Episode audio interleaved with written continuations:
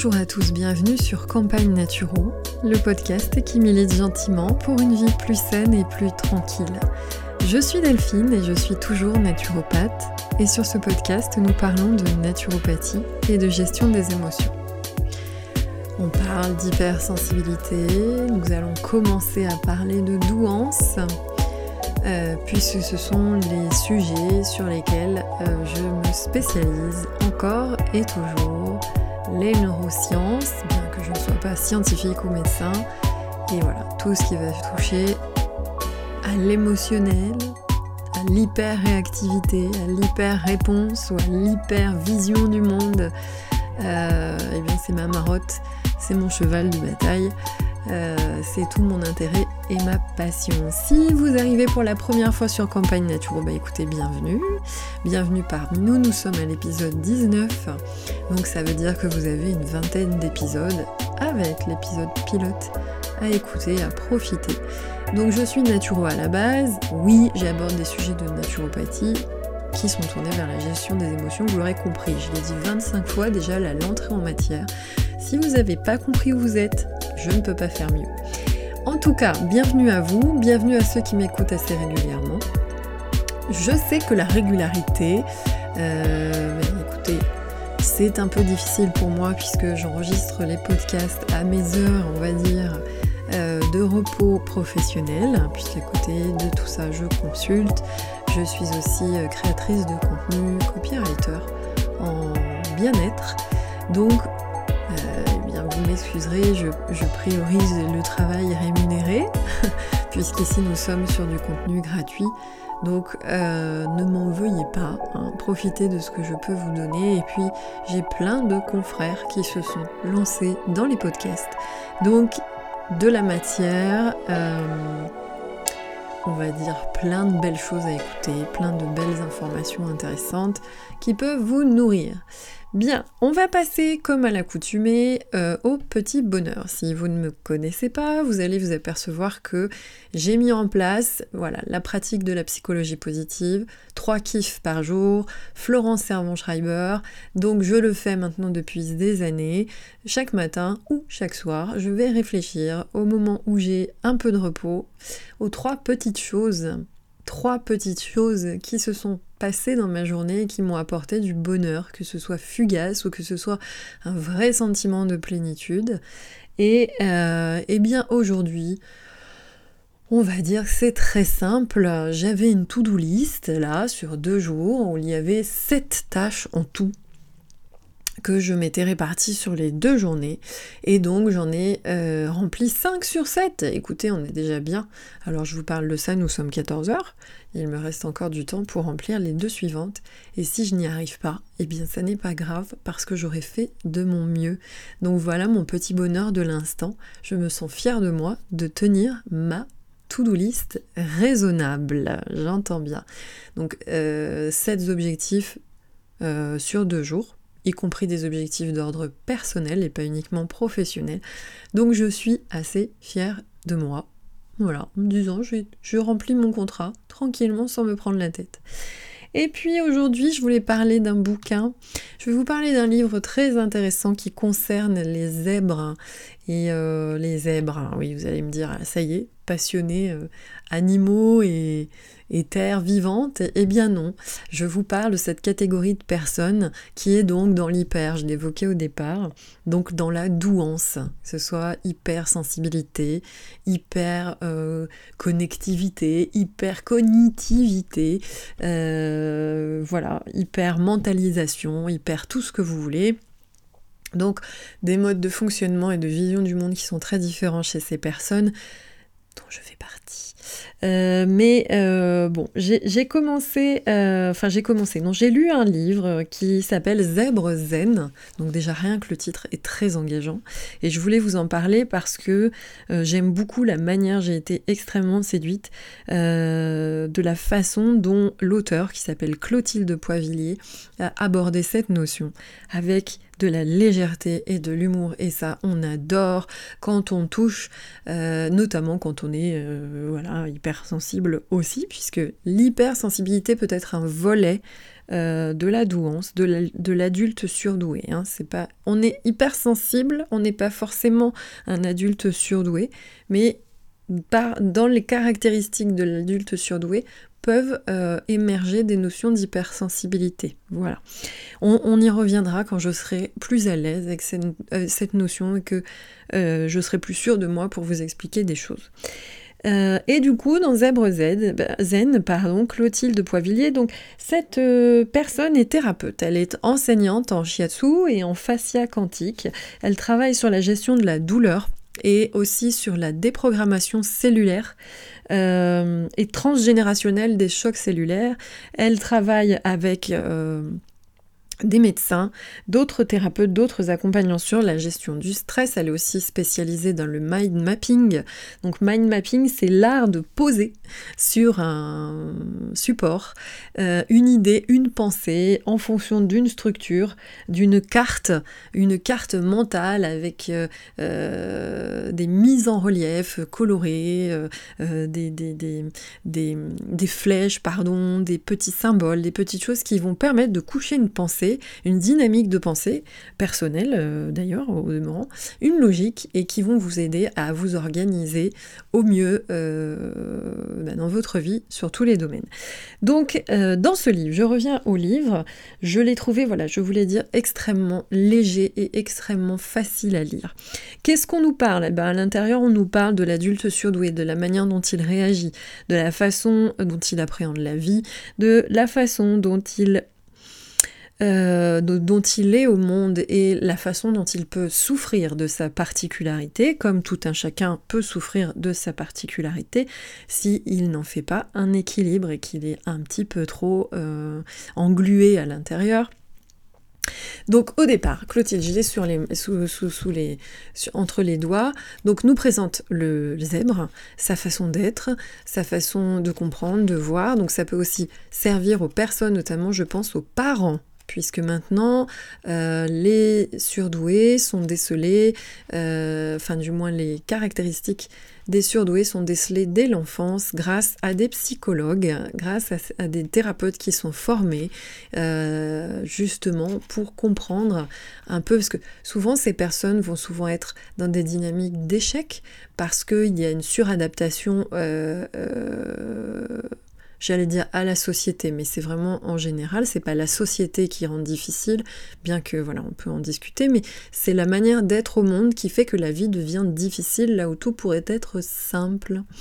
Donc euh, l'avantage de ce livre, et c'est ça qui est génial, c'est qu'à la fin, enfin une bonne partie d'ailleurs, vous avez des solutions pour vous sentir mieux et aller mieux et vous concentrer, vous recentrer, comprendre comment euh, bah, vous êtes aux autres et qu'est-ce que vous pouvez vous-même changer en étant responsable, euh, responsable hein, de vous-même, bien évidemment, pour aller mieux et ne plus subir euh, la douance, parce que justement, euh, ce qui est dommageable, c'est qu'il y a du potentiel chez tout un chacun, et notamment chez les adultes surdoués, et que on peut, avec ses propres caractéristiques et particularités, eh bien, briller euh, déjà rien que pour soi et être bien avec soi-même. Donc voilà, je vous encourage à lire ce livre, moi j'ai vraiment trouvé génial. C'est aux éditions Erol. En plus, je trouve que la couverture est très sympa, les couleurs choisies sont super. Il y a des petits euh, graphismes euh, euh, très très bien. Donc écoutez, je vous encourage. Et puis j'ai donc découvert hein, Clotilde Poivillier, qui est une personne vraiment intéressante et que je prendrai plaisir à rencontrer si un jour je le peux. voilà, message passé comme ça au, cours d'un podcast. Bon, aujourd'hui on rentre dans un sujet qui touche à la gestion des émotions. Et donc, eh bien, je vais faire des erreurs, des erreurs qui tournent autour de la gestion des émotions. Quand je parle de gestion des émotions, tu fais quoi dans la vie? Bah, Je suis naturopathe spécialisée dans la gestion des émotions. Et là, ah ben moi, je gère très bien mes émotions. Ok. Bon, tu gères très bien tes émotions, tu fais comment? Euh, Et en fait, souvent, on a des idées reçues sur le principe de gérer ses émotions. Donc je voudrais qu'on balaye tout ça parce que il y a quatre comportements qui sont euh, accrochés à cette histoire de gestion des émotions, qui sont des comportements qui au contraire vous tirent vers le fond et c'est pas du tout de la gestion des émotions, hein, c'est vraiment se détourner, c'est manipuler une émotion pour lui faire fermer sa bouche, euh, au contraire de l'accueillir et vraiment l'affronter. Donc, on va passer en revue ces quatre comportements parce que euh, ça peut, euh, eh bien, ça peut vous servir. Pourquoi? En tant que naturo, souvent, on va recevoir des personnes dont le, motif de consultation va concerner, oh, allez, euh, pourquoi pas, un problème de peau. Allez, un problème de peau. Euh, un problème de peau qui est humide, rouge, alors mes confrères comprendront tout de suite, euh, de pathologie, voilà, où la peau va suinter, pourquoi pas, elle peut passer au rouge, au jour rouge vif en fonction des situations, bon, tout ça. On va interroger la personne, il est possible que cette personne, finalement, nous nous apercevions qu'elle est pleine de colère rentrée. Donc on va travailler, bon, sur le tissu, sur l'hygiène de vie, on va chercher des choses, mais on va aller aussi travailler sur cette colère et justement sur la gestion de cette colère qui est une émotion. Donc, en tant que naturo, l'expression de certaines pathologies, je vais prononcer ce mot, peut être le résultat, je dis bien peut-être et pas tout le temps, parce que ça je n'aime pas non plus qu'on dise euh, euh, cette année je vais faire des formations en décodage biologique parce que je veux savoir à quel niveau la psychologie va impacter le corps. En revanche, en revanche, je suis de ce genre d'accompagnant qui ne met pas tout sous le coup de l'émotion parce que c'est un peu trop facile aussi. Donc, l'être humain, l'individu, est fait de différentes sphères, différents corps, différents euh, contextes de vie. S'il vous plaît, et par pitié, ne commencez pas à dire t'as des problèmes de foi, t'as des problèmes de colère. Hein, ça peut être tout simplement parce qu'on mange n'importe comment. Faut arrêter aussi de partir. Euh, voilà, donc ça peut aider à brever. Là, je vous ai donné un exemple, par exemple, sur une problématique de peau. Cette problématique de peau peut venir de totalement autre chose. Ok? La partie euh, entre guillemets psycho-émotionnelle euh, va jouer peut-être, mais pas forcément tout le temps. C'est tout un panel de choses. Donc, on ne commence pas à se dire la personne elle a ça, ça veut dire que dans sa tête elle fonctionne comme ça. Ça c'est aller trop vite, c'est s'éloigner de potentielles causes euh, de la problématique. Et pour moi, bah, je suis navrée, c'est pas faire son travail à fond. Mais bon. Euh, ça, c'était la petite aparté. Donc, du coup, je reviens sur ma gestion, les croyances autour de la gestion des émotions.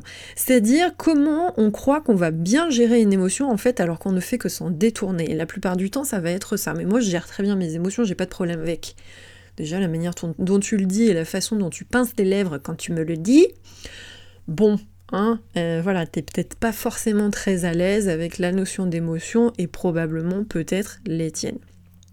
Donc, le premier comportement qu'on va observer, que l'on peut associer à une bonne gestion des émotions, c'est simplement, justement, bah, refouler l'émotion. Je ressens quelque chose et je vais l'empêcher de sortir sciemment. Je vais enterrer le truc.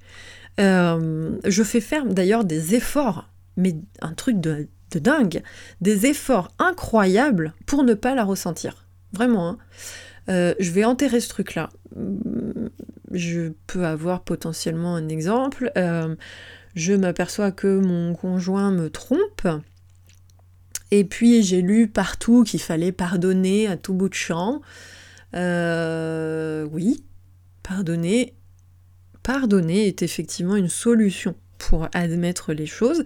Donc je vais aller un peu vite, euh, je vais ressentir de la colère vis-à-vis de mon conjoint, vis-à-vis de la personne avec qui il me trompe, et euh, bah, je vais refouler cette chose-là parce que j'ai entendu dire en plus que la colère était mauvaise conseillère, et euh, c'était pas bien d'être en colère. D'ailleurs quand j'étais petit, quand j'étais en colère, j'allais au piquet.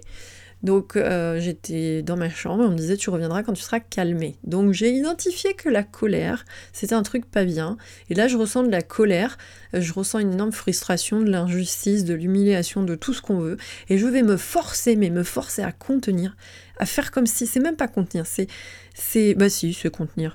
C'est, euh, comment vous dire, ouais, si c'est contenir et puis à ne pas la ressentir, à essayer, voilà, de, de pardonner, d'aller finalement un petit peu trop vite dans le processus ou faire comme si ça n'avait pas existé, ou voilà. Et donc je vais finalement refouler tout ça, empêcher euh, la problématique de sortir, cette colère, cette réaction qui est normale, qui est une réponse qui en soi n'est pas un problème, je vais vous le répéter à plusieurs reprises, et eh ben cette réaction, je vais, je vais pas. Là, voyez, il faut vraiment comprendre qu'une émotion est une réaction. C'est une réponse. C'est normal en fait. C'est normal d'avoir des réactions. Euh, on me lance une balle de tennis, euh, je vais avoir la réaction euh, de tendre la main pour la récupérer. Ça s'appelle, voyez ce que je veux dire, c'est d'une logique implacable. Donc là, c'est la même chose, j'ai une colère qui monte. Eh ben pourquoi je la laisse pas sortir? Hein? Bon, pourquoi je vais la refouler? Alors voilà, il y a plein de choses derrière tout ça. Dites-vous aussi que la façon dont vous gérez vos émotions, c'est tout accroché à la perception erronée que vous avez de cette émotion, on y reviendra. Donc, euh, tout le jugement que vous pouvez avoir sur une émotion, hein, euh, que vous avez fait vous-même ou vous, que petit on vous a appris, ou que vous avez cru comprendre petit comme étant comme suit, euh, bon, ben voilà, ça, ça tient à ça. Donc, je prenais cet exemple, le premier, le premier truc, c'est je, je la refoule et je l'empêche de sortir. Et je me dis, j'ai bien géré. Ah, mais les gars, à fond. J'ai super bien géré, j'étais hyper en colère contre lui. En 2-2, c'est parti. Non, ça se passe pas comme ça du tout, du tout, du tout, du tout, du tout. Vous avez refoulé quelque chose. Et émotion, et émotion, c'est euh, le mouvement vers l'extérieur. Hein. Donc là, vous avez fait que contenir, vous avez tout mis dedans. Donc il n'y a même pas de mouvement, c'est-à-dire ça stagne et ça s'enterre. Très très mauvais, et ça, c'est pas de la bonne gestion des émotions.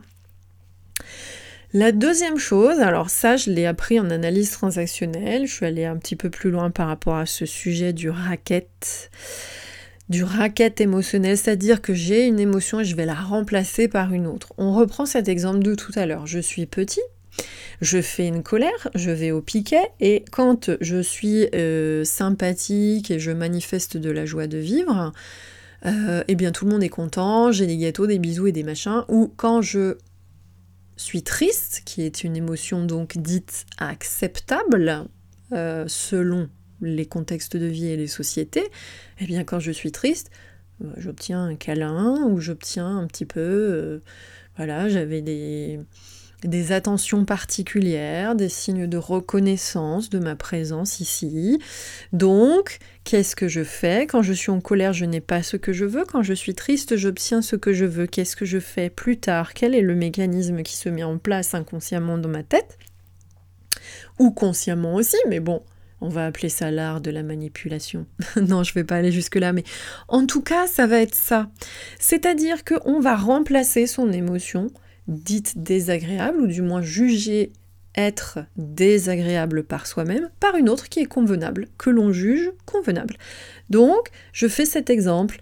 Euh, je vais remplacer une colère, une frustration par une tristesse acceptable euh, pour obtenir quelque chose de l'autre.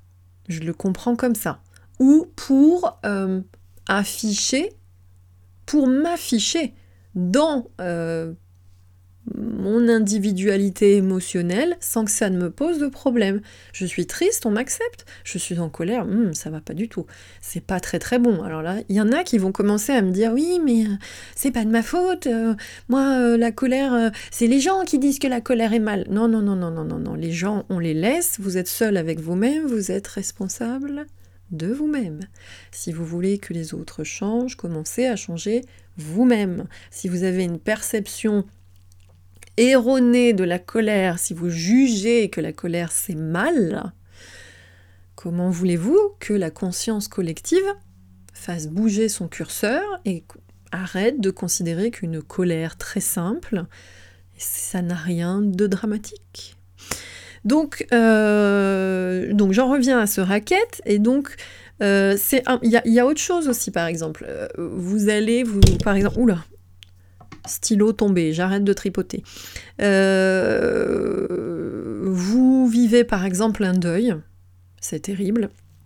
Vous vivez un deuil, vous savez qu'il y a différentes étapes dans le deuil, je ne vous apprends rien, même si on les reverra, j'espère, ensemble.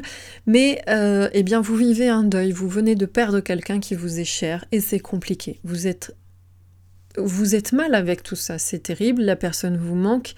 Vous devez accepter le fait qu'elle ne soit plus là. Vous devez aussi accepter que c'est euh, injuste, que vous ressentez de l'injustice, pourquoi vous avez perdu cette personne, pourquoi on vous l'arrache comme ça, pourquoi on vous l'arrache, du moins la vie vous l'arrache, voilà. Et euh, là, vous avez des gens qui vont venir vous voir et qui vont vous dire non mais allez viens sors et tout ce week-end on, va euh, on part euh, il faut pas que tu restes toute seule il faut pas il faut pas il faut pas il faut pas parce que bah oui pour pour la personne en face de vous c'est terrible de vous savoir triste la personne en face vous voit triste elle a envie de vous aider d'accord? Elle le fait pas à mauvais escient. Mais elle va vous dire viens sors. Alors bon vous allez peut-être vous forcer vous allez sortir et vous allez remplacer cette finalement ce processus de deuil, hein, d'aboutissement à la tristesse, qui est donc la conclusion. Euh, la tristesse a quelque chose, une situation qui est terminée, et tant qu'on n'a pas vécu ce passage de tristesse, eh ben ça sera toujours plus ou moins difficile. Euh, et vous allez remplacer ça par de la joie, mais une espèce de joie un petit peu forcée. Vous allez vous forcer à faire la fête ou à sortir ou à voir du monde alors que vous êtes dans ce processus et que vous avez besoin peut-être de le vivre seul ou peut-être de le vivre avec quelques personnes qui vont se taire et juste être là. D'accord? Et écouter ce que vous avez à dire. Bon. Et ben du coup, vous allez remplacer ça par de la joie. Bon, peut-être que vous allez d'ailleurs passer d'excellents moments. Il n'y a pas de problème avec ça. Mais un jour, hein, votre tristesse, elle va se faire lancinante, elle va s'enfouir. Elle va plus rien dire il y a toujours un malaise, un truc qui dit mais quand même. Et puis, sachez qu'une tristesse qui n'est pas exprimée, qui n'est pas concluante, peut s'en aller vers la dépression.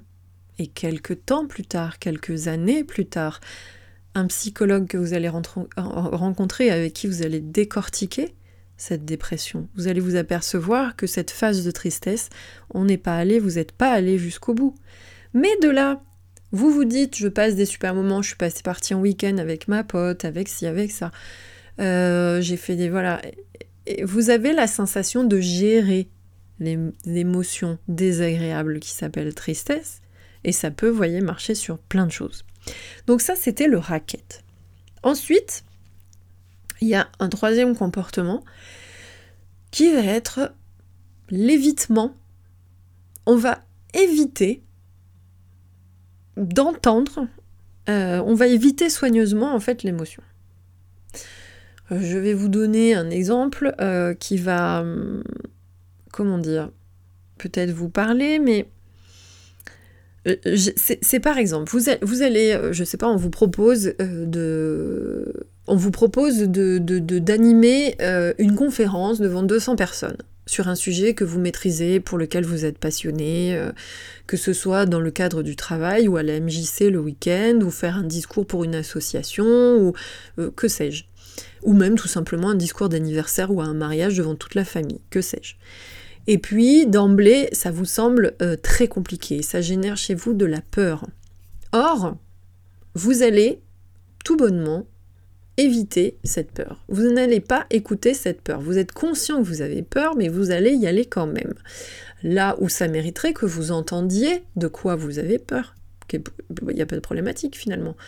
Euh, de quoi vous avez peur et qu'est-ce qu'on peut faire pour que cette peur, bah écoutez, s'évapore tranquillement et que vous puissiez d'abord dire je ne peux pas, c'est au-dessus de mes moyens, et puis peut-être reconsidérer, se laisser du temps pour y arriver, et mettre en place un protocole, un processus qui fait que vous allez trouver des choses pour vous rassurer et mener à bien ce qu'on vous demande de faire. Que vous êtes toujours à temps de refuser, de dire non aussi.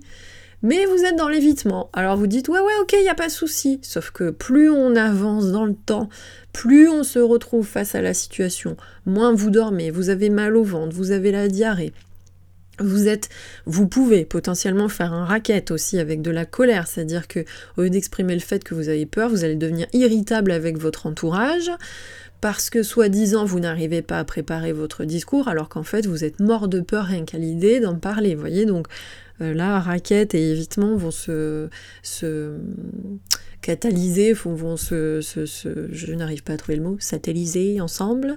Bon, vous m'aurez compris.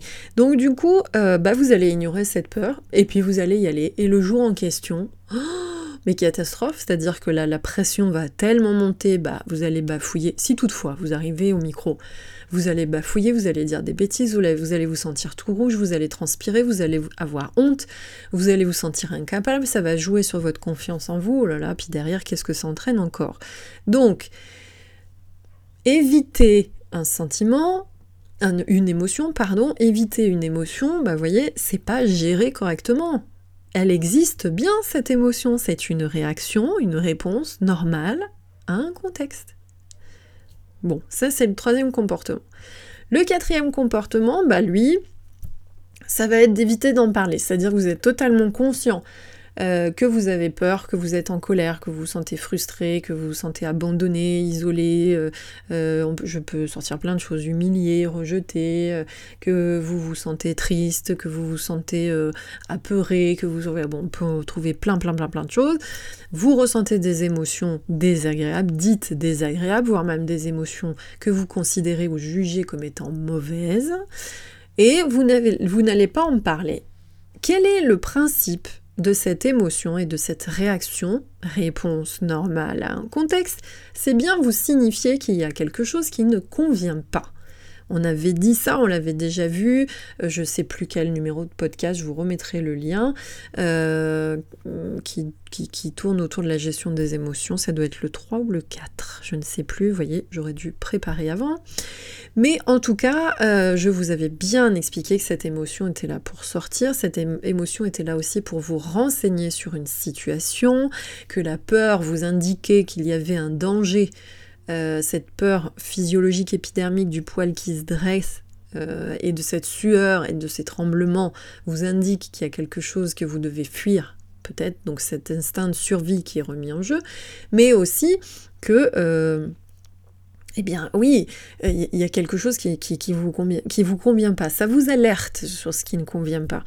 Donc, et c'est bien là pour vous faire dire, eh ben j'ai peur de ça, et puis développer sur cette peur en disant j'ai besoin d'eux. Bon, et ben là, vous allez identifier que vous avez peur. Vous savez pourquoi vous avez peur. Comme je le disais avant, par exemple, vous avez peur de faire ce discours d'anniversaire des 50 ans de votre belle-maman que vous adorez par-dessus tout, mais il va y avoir 200 personnes dans la salle. Vous êtes pétrifié de peur et vous ne le dites pas.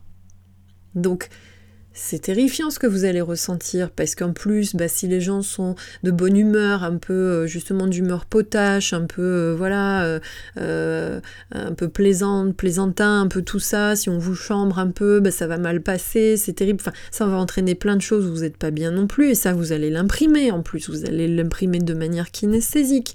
Donc plus tard, ça rejaillit. Enfin, voyez, ça travaille sur la confiance en vous, sur la colère cette fameuse colère, ce, collègue, ça fait 25 fois qu'il vient vous tirer votre agrafeuse sans vous demander votre avis. Bon, ben la 29e fois, bizarrement, il va la manger dans la figure, vous allez lui balancer dans la tronche. Mais ça fait 25 fois ou je ne sais pas, bon bref, 30 fois qu'il vient vous la piquer, à chaque fois que vous vous hop, j'en ai besoin, vous tournez et hop, et il vous demande pas tout simplement, est-ce que je peux prendre ta, ta ton agrafeuse? Bon bah le jour, le jour où malencontreusement il va vous pousser dans l'ascenseur, vous avez déjà, euh, vous voyez. Donc euh, vous avez, enfin si justement on arrive à mon exemple, vous allez collectionner. Parce que la problématique de ne pas parler, de ne pas dire ce dont on a besoin, c'est qu'on va accumuler de la frustration. Donc en analyse transactionnelle, on appelle ça les timbres relatifs à cette collection de timbres génial, ou alors quand vous alliez avant chercher des tickets de pain et qu'on rationalisait le pain, on collait un timbre à chaque pain qui était réclamé ou de kilos de farine ou de kilos de sucre. Donc la théorie, enfin du moins, oui, la théorie du timbre, c'est bien celle-ci. Quand on ne parle pas et qu'on ne dit pas ce dont on a besoin, et ça, ce n'est pas de la bonne gestion des émotions, de se dire Ah ben j'en ai pas parlé, je me suis débrouillé tout seul. Non, non, non, non, non, ça c'est pas bon du tout. Pourquoi?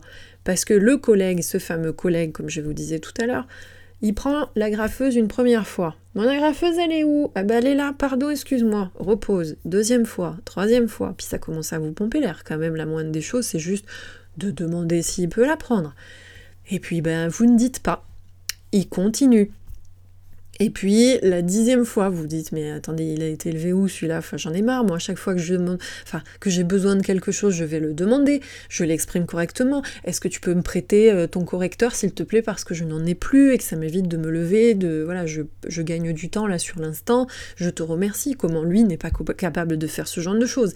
Et ça monte et ça monte. Au lieu de lui dire j'aurais besoin que tu m'informes, euh, que tu euh, que tu utilises mon agrafeuse parce que j'en ai besoin souvent. Et en fait, tu tu tu ne le dis pas.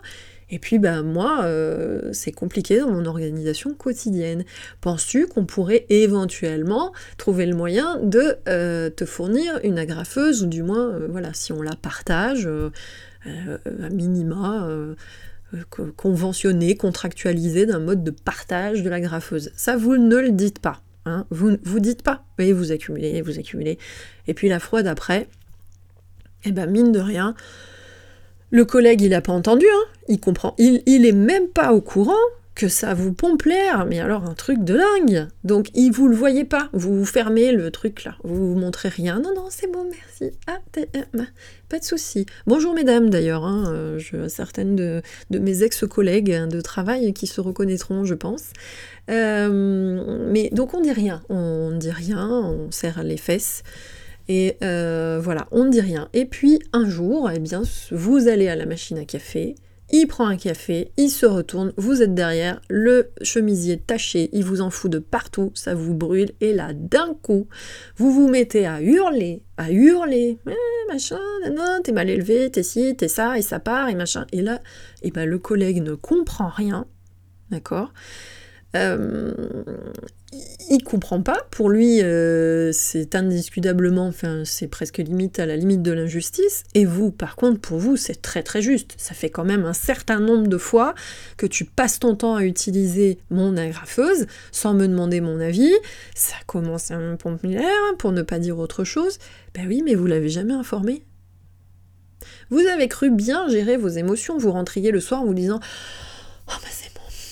Oh mais bah c'est bon, je me suis pas énervée, il n'y a pas de problème, euh, j'ai réussi, c'est pas grave, c'est pas grave, c'est quelqu'un d'assez sympa, souriant quand même, cela étant, bon, ça m'énerve un petit peu pour mon agrafeuse, mais enfin, voilà, et ben non, mais voilà, donc vous voyez bien que cette histoire du timbre, je ne parle pas de mes besoins, c'est pas du tout bien gérer l'histoire.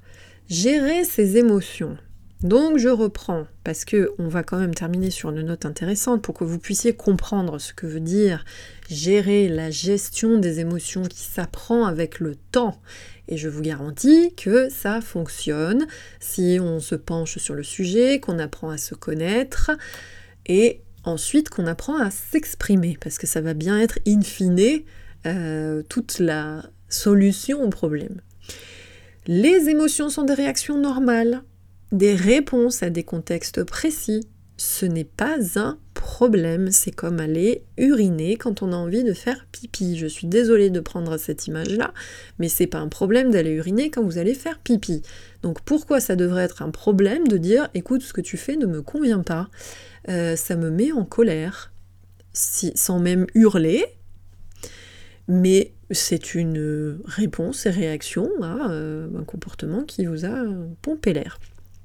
Donc, si ça devient un problème, cette émotion, et eh ben c'est ce que je disais tout à l'heure, c'est-à-dire que c'est votre croyance, c'est votre éducation par rapport à qui, a déterminé, qui a mis dans des familles euh, la jalousie, la frustration, le caca nerveux. Alors ça c'est bien, ça c'est pas bien. La tristesse, tu comprends, c'est très embêtant parce que si les gens me voient triste, ils peuvent en profiter. Ça fait de moi une personne fragile et les fragiles, euh, bah, c'est des gens à éviter. Euh, tatati tatata. Ça c'est votre propre perception et votre propre jugement qui émane de tout un tas de canaux différents. D'ailleurs, d'accord, d'accord, mais c'est votre propre perception erronée d'une émotion qui en fait une ennemie, qui fait que cette émotion devient une ennemie, un truc à éviter, un truc à refouler, un truc à remplacer ou un truc à ne pas dire. Donc, c'est de votre propre responsabilité de bouger vos curseurs. En ce moment, j'utilise beaucoup cette, cette, euh, cette expression de bouger vos curseurs. Ça veut dire bouger votre perception du monde si d'autant plus ça vous crée des problématiques. Donc, pour aller vers la maturité émotionnelle, parce que c'est ça la gestion des émotions, c'est cette maturité émotionnelle, eh bien, il faut avoir le courage de s'y confronter quand ça devient un problème. Bizarrement, quand il y a de la joie, ça ne gêne personne. Quand on est face à peur, colère, tristesse, bon bah là ça devient très problématique. Si ça devient problématique, c'est votre vision de cette émotion qui doit changer. Donc, qu'est-ce qu'on va chercher dans la maturité émotionnelle? Qu'est-ce qu'on va euh, chercher dans la bonne gestion des émotions? Bah, à ne pas la travestir et à ne pas la manipuler. Avec soi-même, hein, c'est pas les autres, avec soi. C'est ça une émotion, une gestion des émotions réussie. Donc, comment ça marche pour pas travestir, travestir et pas manipuler? Eh ben, c'est accepter que l'émotion existe. Pourquoi? Comment? À cause de quelle situation? Quoi? Enfin, voyez les questions ou quoi, comment, machin. Donc, qui aussi, ça peut, mais ça génère cela. Je suis en colère. Ok. Ensuite, quand on apprend, c'est le deuxième point, quand on a bien, bien, comment dire, identifié cette émotion et pourquoi elle est présente. Alors là, vous allez me dire, non mais euh, attends, euh, in situ, je n'ai pas le temps de faire toute cette analyse. Non. Par contre, si vous apprenez, si vous acceptez que vous êtes quelqu'un de colérique, vous allez identifier quels sont les contextes dans lesquels vous pouvez vous mettre en colère, quand vous allez sentir que vous êtes en colère, au fur et à mesure du temps et de la compréhension, vous n'avez pas besoin de faire euh, une analyse de 300 pages euh, de manière spontanée. Vous allez vous dire, oula, ça, ça me met en colère. Pourquoi? Je le dis. Voilà ce qui me met en colère, j'ai besoin d'eux. C'est pas plus compliqué que ça.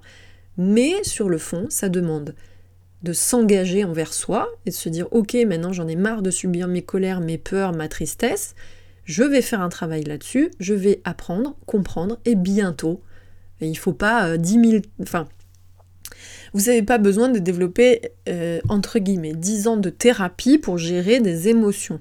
La thérapie c'est pour autre chose. Mais euh, peut-être pour savoir comment vous avez construit cette vision de la colère. Oui, bien sûr, pourquoi vous avez accumulé toutes ces colères? Qu'est-ce qui a été à l'origine de ça? Mais régler la problématique réaction-colère, au demeurant trop forte, euh, mal exprimée, euh, culpabilisante ensuite, etc., etc., il faut bien s'engager envers soi et se dire je veux changer. Et ça, ça passe par un travail qui paye rapidement, ça je vous le jure. Donc, euh, je devrais pas jurer, cela dit, on va me dire, oh là là, pour un accompagnant, c'est quand même très limite. C'est que euh, moi-même, et puis maintenant avec les clientes que j'accompagne aussi, je vois bien qu'on peut arriver à des résultats très intéressants et rapidement quand on comprend bien ce mécanisme qui nous est propre. Hein, parce que là, on vous donne, je vous donne des grandes notions, mais ensuite, à chacun s'adaptent différentes choses. Donc, je vous promets que ensuite, qu'est-ce qu'on va faire après avoir accepté cette émotion qui existe? On va apprendre à exprimer cette façon, cette émotion de façon juste et objective.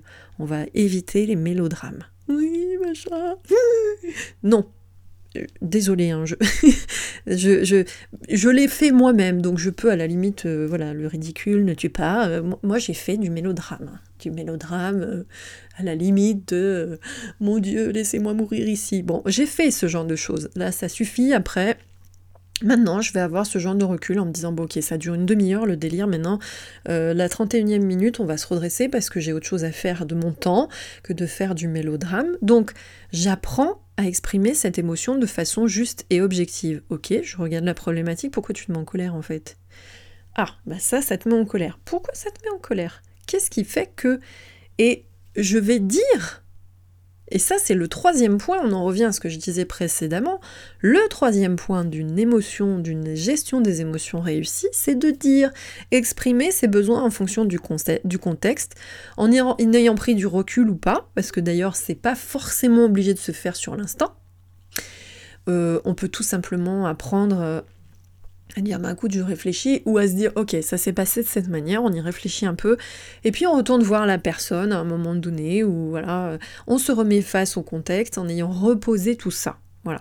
Euh, c'est pour ça qu'on dit souvent la colère est mauvaise conseillère, parce que si elle s'exprime de façon démesurée, euh, c'est souvent dans la spontanéité de l'histoire. Mais si vous avez appris à comprendre les mécanismes de la colère qui vous sont propres, vous allez pouvoir dire ah mais ça, ça me va pas du tout, quoi. Ça me met en colère.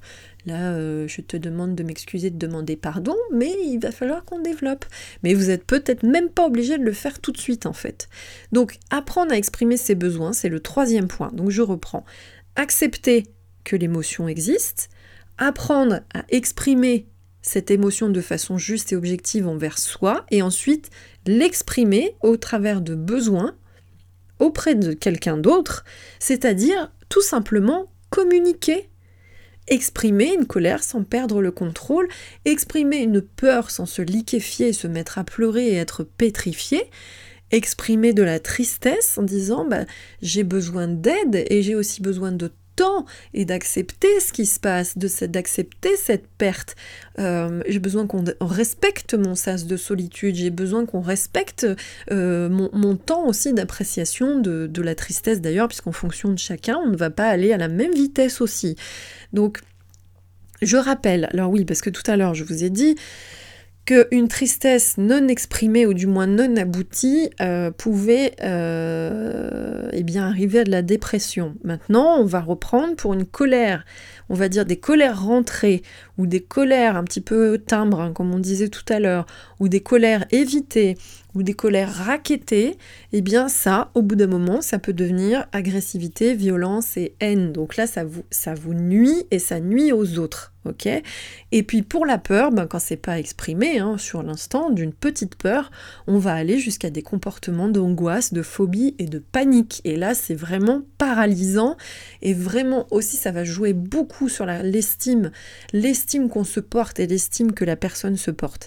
J'ai fait un podcast sur la différence entre l'estime de soi et la confiance en soi, donc je vous invite à l'écouter aussi. Euh, je sais que vous avez apprécié, pour ceux qui l'ont entendu, euh, voilà, cette balance qui a été faite, qui permet aussi de savoir, quand on commence à entamer un travail, d'accompagnement, euh, comment on se place et ce sur quoi on doit travailler.